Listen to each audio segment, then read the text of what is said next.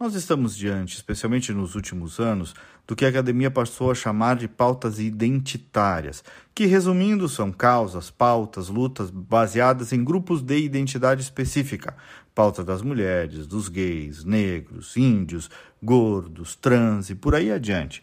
É algo que vem muito fomentado por partidos progressistas e fundações internacionais dentro da dinâmica da exclusão e da luta de classes, uns contra os outros.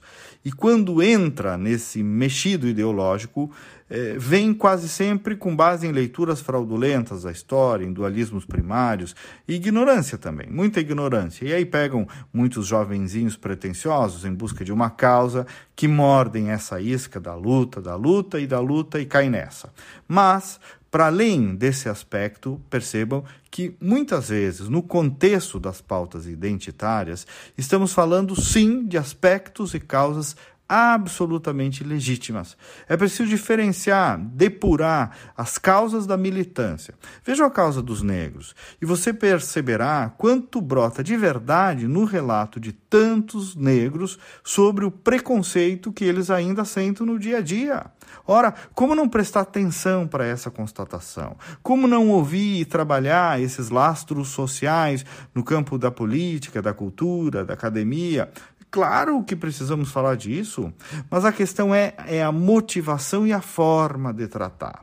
Muitos partidos se apropriam das identidades como se fossem suas e usam isso para estimular mais conflitos sociais, não para amainá-los.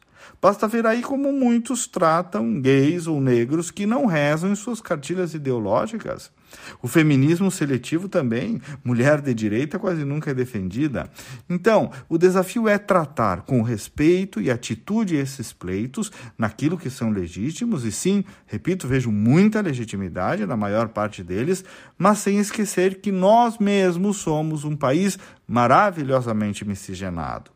Porque o risco é cairmos num nó sem fim de querer organizar a sociedade em cotas estatísticas as mais diversas, tudo virar paritário, cotas para tudo, refazer as nossas instituições a partir desse identitarismo paritário sem fim.